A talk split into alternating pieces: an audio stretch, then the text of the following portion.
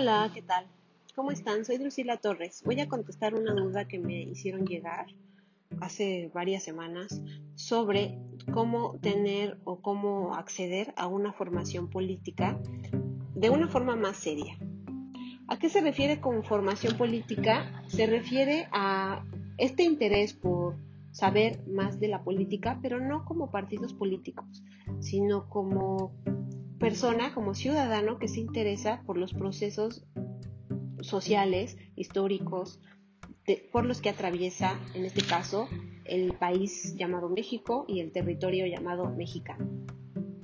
Entonces tengo varias recomendaciones desde mi perspectiva personal, desde mi experiencia como profesora y bueno, espero que les sirvan a algunos de ustedes. Bueno, lo primero que tengo es que podría ser una opción formarse en una escuela de formación política. ¿Qué es una escuela de formación política? Son grupos de estudio en los que se revisan varios em, textos o temas de nivel de interés político nacional y o mundial a veces y se van analizando y con guía de algunos expertos se va profundizando en ciertos temas. Hay varias escuelas de formación política, si se puede buscar en internet muy fácilmente, escuela de formación política más el estado en el que cada uno de nosotros viva y se va a encontrar información al respecto. Eh, hay, hay una escuela de formación política del profesor Enrique Dussel, que es una persona muy reconocida en el ámbito de los estudios políticos. Podría acercarse el interesado o interesada a escuchar sus conferencias. Tiene muchas de de sus conferencias en Internet y tiene una escuela de formación política. La ventaja es que muchas de estas escuelas son gratuitas. La desventaja es que muchas de ellas están afiliadas a partidos políticos. Entonces, si nuestro interés no es en definitiva estar cercano o cercana a los partidos políticos, pues no vale la pena, ¿verdad? Listo. Eh, o a lo mejor sí vale la pena, pero siendo siempre muy críticos y críticas de todo lo que se dice. La otra recomendación que tengo es que se estudie la historia de México. ¿Y eh, dónde se puede estudiar la historia de México? Evidentemente no en los libros de texto gratuitos, porque ahí viene una historia a la que llamamos oficial, que es una historia parcial, es una visión parcial y, eh, pues, por lo regular va a ser en favor del gobierno en turno. Entonces yo opino que no, no sería conveniente estudiar la historia de México o confiarse de lo que viene en los libros de texto. Yo opino que es importante conocer la historia de México desde estudios más profundos, estudios académicos, de estudios especializados, aunque también hay libros que nos pueden servir de difusión masiva, pero que tienen un estudio profundo de lo que es la historia. Entonces, en ese sentido, hay una, un libro que se llama Historia Mínima de México y Nueva Historia Mínima de México, que son, son libros que se crearon, que se estudiaron, se investigaron desde el Colmex del Colegio de México. Es una institución gubernamental, eh, no, no gubernamental, es una institución privada, el Colegio de México, pero eh, tiene este, varias, varias escuelas, varios colegios en los que se eh, profundiza en los estudios históricos a nivel global, pero también tienen su parte de los estudios de México. Y entonces ahí ellos tienen este material que han, que han diseñado desde hace muchos años, en serio, la historia mínima, eh, pero ahí viene una historia ya mucho más detallada y con, con investigación muy, muy precisa sobre la historia de México. Yo estoy aquí viendo en, la, en mi pantalla la nueva historia mínima de México ilustrada, que con mucho gusto les puedo proporcionar el enlace para que lo puedan este, apreciar y puedan también profundizar en Y viene desde la historia del México antiguo, época colonial, reformas borbónicas, independencia, porfiriato, revolución, último tramo viene hasta el 2000. Y considero que es muy, muy, muy importante conocer la historia para profundizar con ello en, ciertos, en ciertas dinámicas de la de política en ciertos procesos históricos que nos han llevado a el lugar en donde estamos hoy.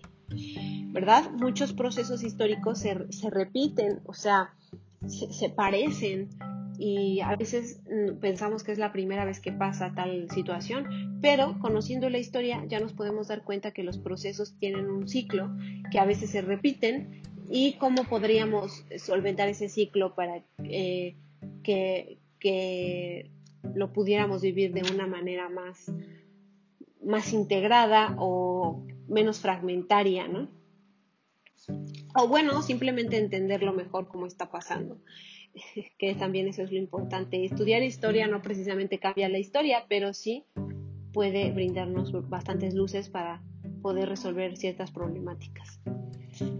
En ese sentido también es importante ser eh, cercano, conocer, no, no, me refiero cercano a ser sus amigos ni nada, pero conocer a ciertos eh, eh, personajes importantes de la política. Yo diría, por ejemplo, los activistas políticos, conocer su trayectoria, quiénes son, con qué agenda se están moviendo, a qué, a qué intereses sirven, a los intereses de élites o a los intereses de su comunidad. Eso es importante saberlo.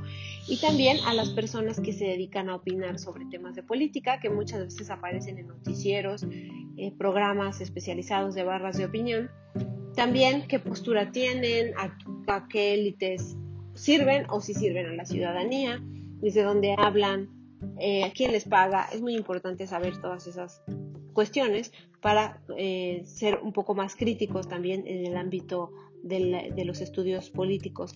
Y también a mí, me, a mí en lo particular me agrada bastante escuchar a, ciertos, a ciertas personas que opinan sobre política no tanto por, lo, por la persona en sí, sino por lo que esas personas refieren o recomiendan. A veces recomiendan libros, a veces hablan de, películas, de documentales, y, es, y esos otros, esas otras cosas que recomiendan me sirven a mí para ampliar mi perspectiva. Entonces, Escuela de Formación Política, conocer la historia de México, conocer personajes que opinan de política o que son activistas políticos, es muy importante porque nos brinda varias perspectivas de los procesos sociales y los procesos políticos de los países. En este, en este caso sería pues un interés en, el, en nuestro país. También es importante ser autocríticos, autocríticas, cuando uno tiene una postura, no, que, no quedarse solo con la postura personal, sino indagar en la postura eh, contraria o en las posturas con las que yo no estoy de acuerdo, conocer por qué están postulando esas ideas, tratar de entender sus ideas, aunque no las comparta, es importante escucharlas y tratar de entenderlas y no estar solo descalificando lo que el otro piensa, sino tratar de entender por qué dice eso, con, base en qué lo dice, eh, a favor de quién está, eh, en contra de quién está, qué beneficios aporta esa postura que está sustentando y también que perjuicios, ¿no? Y no solamente estar descalificando al oponente, sino tratar de establecer un diálogo, ser críticos y sobre todo ser autocríticos. Una persona no puede tener en sí toda la verdad. Siempre hay algo que puede eh, rectificar, algo que puede afinar o algo en lo que definitivamente puede estar equivocado. Entonces es importante ser autocríticos siempre. Y les recomiendo dos series de televisión que les pueden servir mucho para conocer cómo se mueve la política en sus altos niveles. Son las series House of Cards y Borgen. Estas las encuentran en Netflix y a mí me han gustado mucho porque pues eh, hablan de tramas políticas y me hacen ver cómo se comportan los políticos en los, en los altos niveles, donde no existimos los ciudadanos, sino solamente las decisiones personales de ellos y con base en qué las toman. Y bueno, esas serían mis recomendaciones. Quizás son muy básicas, pero a mí me han servido y eh, pues es lo que yo considero que todos los ciudadanos interesados en estos temas deberíamos de saber. ¿Ustedes qué opinan? Me comentarán algo, ya sea en Telegram, en Facebook o aquí mismo en Anchor, creo que se pueden mandar mensajes de voz. Les voy a compartir enlaces a la historia mínima de México y em, voy a escribir también los nombres de las series para que los puedan buscar en Netflix. Y ya saben que cualquier otra duda que tengan me la pueden hacer llegar y con gusto les comparto alguna opinión de cualquier tema. ¿eh? Voy a tratar de, contestar dudas de, de los temas que me envíen. Me dio mucho gusto volver a comunicarme con ustedes. Nos estamos viendo en otra ocasión. Bye.